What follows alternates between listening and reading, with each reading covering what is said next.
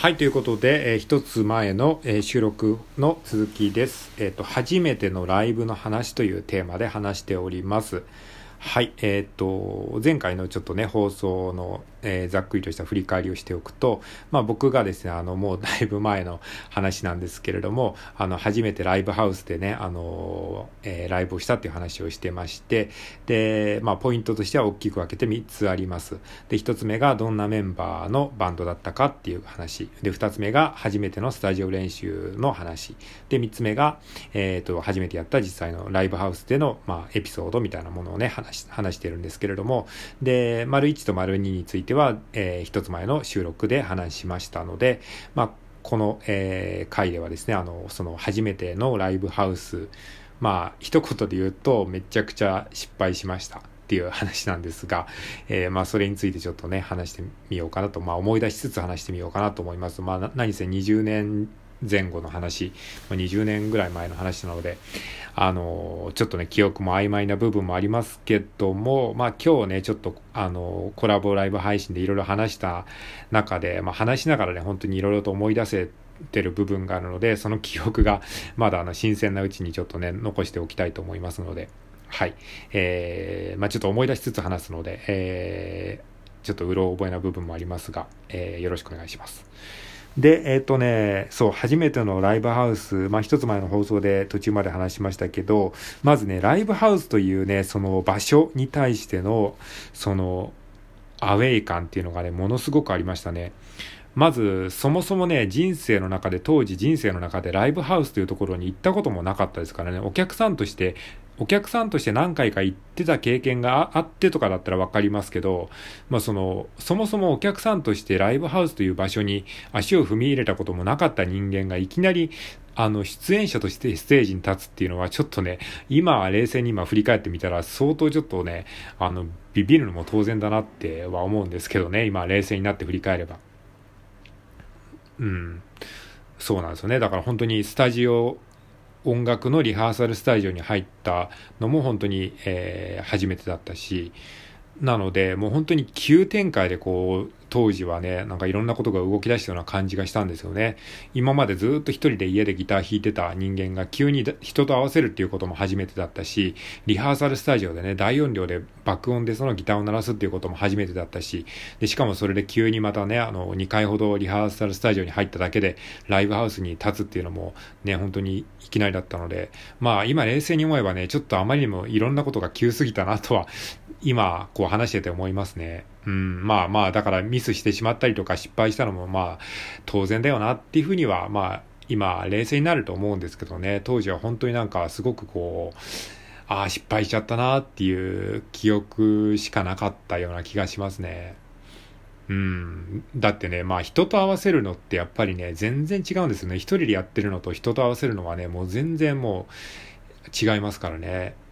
うん、本当に。まあ、まずそもそもメトロノームと合わせるとかっていうこともやったこともなかったので、ずっと自分のペースで弾いてて弾けてるつもりになってたものがね、人といざ合わせると全然こう、あの、人の音をちゃんと聞いてね、弾かないといけないし、あの、そう、あとね、さっきもあの一つ前の放送で言いましたけど、大音量のアンプで弾くので、そのちっちゃいアンプで弾いてる時とはね、全然音量が違うから、ちょっとしたその、えっ、ー、と、ピッキングの、その、ニュアンスで全然音が変わるし、そのギターの左手の、えー、左手をちゃんと押さえてないと音がそのビビるっていうかね、ブーってこうちょっと震えた音になっちゃったりとかするんですけど、そういうのもね、あの、家で弾いてる時は全然気づかなかったんだけど、ちゃんと抑えられてないっていうのがちゃんとね、音に出ちゃうんですよね。で、自信なさげに弾くとね、その自信なさげな音がね、思いっきりこう出ちゃうんですよね。それもやっぱりね、でっかいアンプで弾くとね、あの、如実にわかるというか、だから本当になんか、その、まあ、でかいアンプで弾くと、あの、上手くなったような錯覚をするっていうのももちろんあるんだけど、それ以上に当時はね、下手なことがね、自分で気づけなかった下手さっていうのがね、ものすごいこうね、出たような気がしててね、ちょっと弾くのがね、本当に怖かったんですよね。っていうのがねあ、あったことをね、今思い出しましたね。で、えっと、まあ、その ライブハウスの話かラ、ライブでの話ね。で、まずね、そのライブハウスはね、あの、客席がね、暗くて見えないっていうか、なんかね、お客さんがすごい遠く感じましたね。で、すごくこう、アウェーな感じでしたね。やっぱり、あの、初めてライブハウスで弾いてね、お客さんがそんなにノリノリになることはまあないじゃないですか。まあこれバンドやったことある人は大体分かってくれると思うんですけど、なんかね、その、お客さんがね、遠くからしらーっとした空気でこう見てる感じ。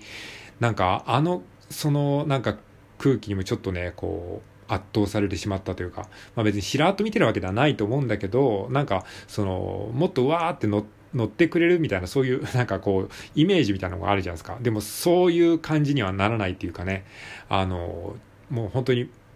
ちょっと遠巻きに、あの、棒立ちになって見てる感じっていうか、そのなんか視線がちょっとね、当時はね、耐えられなかったっていうかね、ちょっとね、もう怖くてお客さんの方を見れなかったような感じですね。うん。で、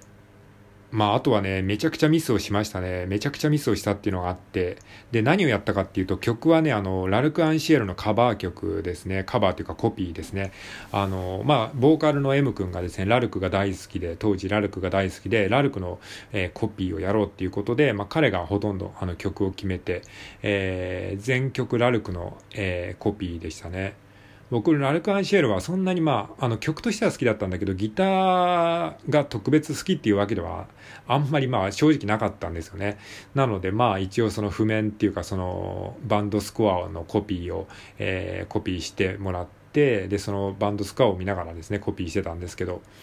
まあ、ラルクのギター、まあ、ラルクの曲ってね、結構ギター始まりのイントロが多い曲が多かったんですよ。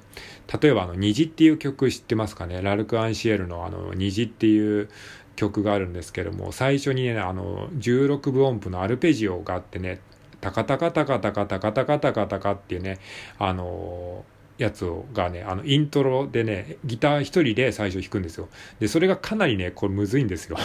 タカタカタカタカタカタカタカタカタカタカタカタカタカタカタラタタタカタカタカタカタカタカタカタカジャーンっていう感じの、まあそういうあのイントロがあって、そのイントロの空間っていうイントロの時間は完全にギターが一人なんですよ。で、しかもそのアルペジオだから、その弦をちゃんと押さえてないと、あの、音がプツッとなって、すごくね、ダサいことになっちゃうっていうね、あの、まあ、今思ってもね、よくあんなことやってたなって思うんですけど、今でもやっぱりね、それは弾けないですね。あの、ライブハウスのあのシーンとしたアウェー感の空気の中で自分だけがど素人で、っていう中でね、あの、一人でね、ライブハウスのあの大きな、えー、アンプの前に立ってね、虹のイントロを弾くっていう、なんかね、すごいプレッシャーでしたね。案の定プレッシャーに負けてね、あのミス、ミスりましたね。でもミスしてもそのなんか、やり直す勇気もないから、そのまんまミスしたまんまもう突き進むしかないからね、めちゃくちゃなんか変な空気になっちゃったなっていう記憶ですね。っていうのがあったりとか、あとね、あの、ラウンドラウンドっていうね、まあ、これは超マニアックな曲なんですけども、それもラルクのあの曲で、えー、ラルク・アンシェルのサードアルバムだったかなの、アルバムの中の曲なので、まあ、よほどのファンじゃないと知らない曲なんですけれども、それもね、あの、ギギターの、ギター始まりのイントロなんですね。えー、ギターでね、あの、ちょっとしたフレーズをね、最初に一人で弾くんですけども、これもね、やっぱりね、ギター始まりのイントロなんで、めちゃくちゃ緊張したんですよね。これも多分ミスったと思いますね。で、あとはね、あの、新色、えーえー、ラルク・アンシェルの新色っていうね、あの曲があってね、これも同じようにギターの、えー、アルペジオ的なフレーズで、あの、一人でギターを弾くところから始まるみたいなやつだったりとか、あと、仮想っていうね、曲があるんですけども、あの、これはね、あの、新色も仮想もラルクが、えっと、3枚同時発売シングルっていうのを出した時の2曲なんですけども、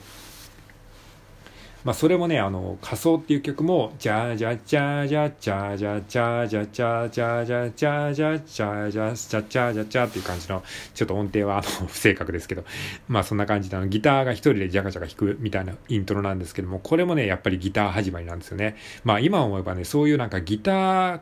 きっかけのね、イントロの曲がね、すごく多かったので、そういう意味でもね、めっちゃ緊張したし、そこでも本当にね、やっぱり案の定間違えるんですよ。まあ確かにね、今冷静になって思えばそりゃ間違えるよなっていう感じですよね。もういきなりそのライブハウスっていうアウェーな空気の中でね、お客さんもちょっとシーンとした感じで見られてる中で、えー、自分だけが初心者メンバーっていう中で一人でギターで弾くっていうのはね、まあ結構しんどかったですね。で、あとね、ギターソロね。ギターソロもめちゃくちゃミスりましたね。やっぱりギターソロはね、ほんと緊張しましたね。ギターソロになると、そのね、ギター一人ベースドラムだったので、ギターでね、その演奏中はジャカジャカやってんだけど、ギターソロになった途端に急にその単音になるじゃないですか。単音になった時に、そのエフェクターでね、音を大きくするっていうのもよくわかんなかったんだので、なんかそのエフェクターの使い方もよくわかってなかったので、ギターソロになった瞬間に、自分の音が急に薄くなってしまうので、なんかそこにちょっと自分でビビっちゃって、なんかギターソロがうまく弾けなかったりとかして、っていうね、そういうこともね、ありましたね。だからギターソロとかギターきっかけのイントロとか、そういうなんかギターの見せ場でことごとくミスってしまって、ミスってしまうからバンドのこう空気も悪くなって、お客さんもえ？みたいな感じになってしまって、で、さらにその空気に自分が圧倒されてっていう、もう本当にね、悪循環っていう感じでしたね。いや本当そのライブを見てくれてた方には本当ね、今思うとね、申し訳なかったと思いますし、まあ付き合ってくれたメンバーにもね、本当に迷惑迷惑をかけたなっていうふうに今になって思うと、まあ思うんですけどね、当時はまあそんな余裕は当然なかったし、もう本当にただただ自己嫌悪に陥ってたっていうね、記憶ですね。っていう、なんかそういう、まあ思い出です。まあ本当そそんな感じのね、痛い経験だったんですけども、まあでもね、その経験があったからこそね、こう、えー、まあ一つの最初のスタートが切れたっていう、えー、ことだったので、まあそれに関してはね、すごくね、あのー、まあ、えー、周りのね、皆様に感謝したいなっていうふうに思いました。はい、ということで初めてのライブの話以上です。ありがとうございました。